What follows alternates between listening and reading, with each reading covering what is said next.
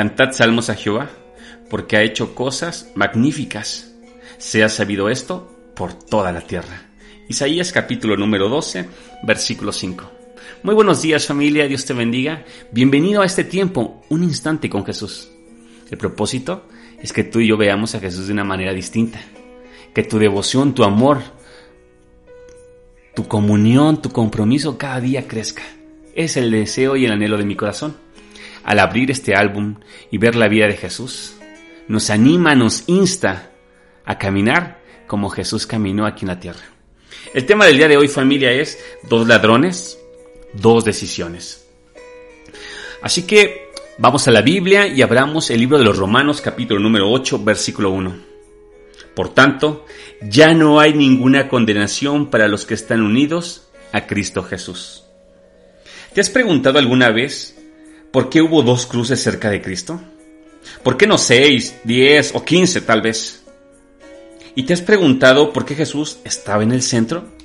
¿Por qué no a la derecha o quizá a la izquierda? ¿No será que las dos cruces en el centro simbolizan uno de los dos regalos más grandes que Dios nos ha dado? El don de elegir. Los criminales tenían mucho en común, condenados por el mismo sistema, condenados a muerte idéntica, rodeados de la misma multitud, igualmente cerca del propio Jesús, e incluso comienzan ambos con el mismo sarcasmo. Así también insultaron los bandidos que estaban crucificados con él. Esto lo dice el Evangelio de Mateo capítulo 27, versículo 44. Pero algo ocurrió. Uno cambió y le dijo, Jesús, acuérdate de mí cuando vengas en tu reino. Jesús le contestó, te aseguro que hoy estarás conmigo en el paraíso. Lucas 23, 42 y 43. Piensa un momento en el ladrón que se arrepintió aunque sabemos muy poco de él, sabemos que en su vida cometió muchas faltas. Escogió compañeros malos, la moralidad errónea, la conducta equivocada.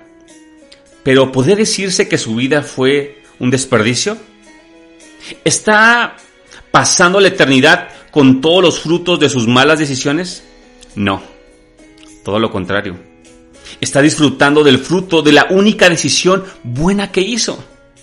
Al final, todas sus malas decisiones fueron redimidas por una sola, una buena. En su vida, déjame decirte algo, en tu vida, tú, tú tienes un grande privilegio, el privilegio de elegir.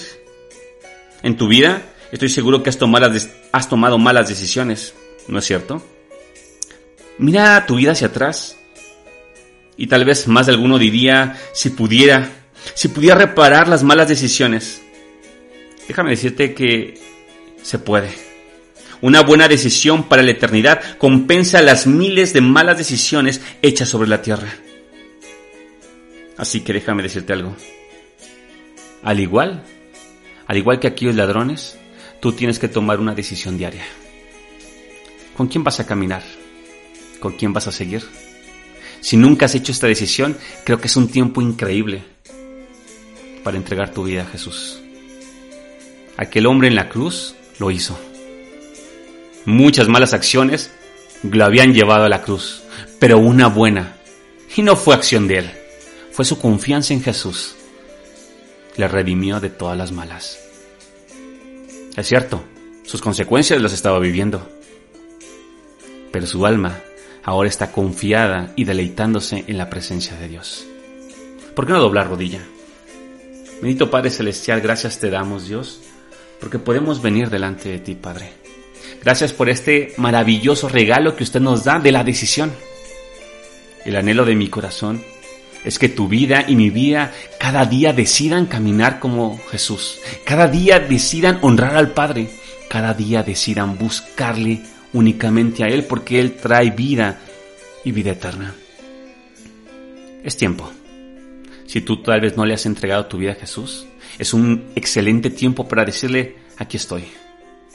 Perdona por mis maldad, perdona por mis pecados. Aquí estoy. Te entrego mi vida a ti el día de hoy. Amén. Te mando un enorme y un gran abrazo familia. Cristo se exaltado siempre.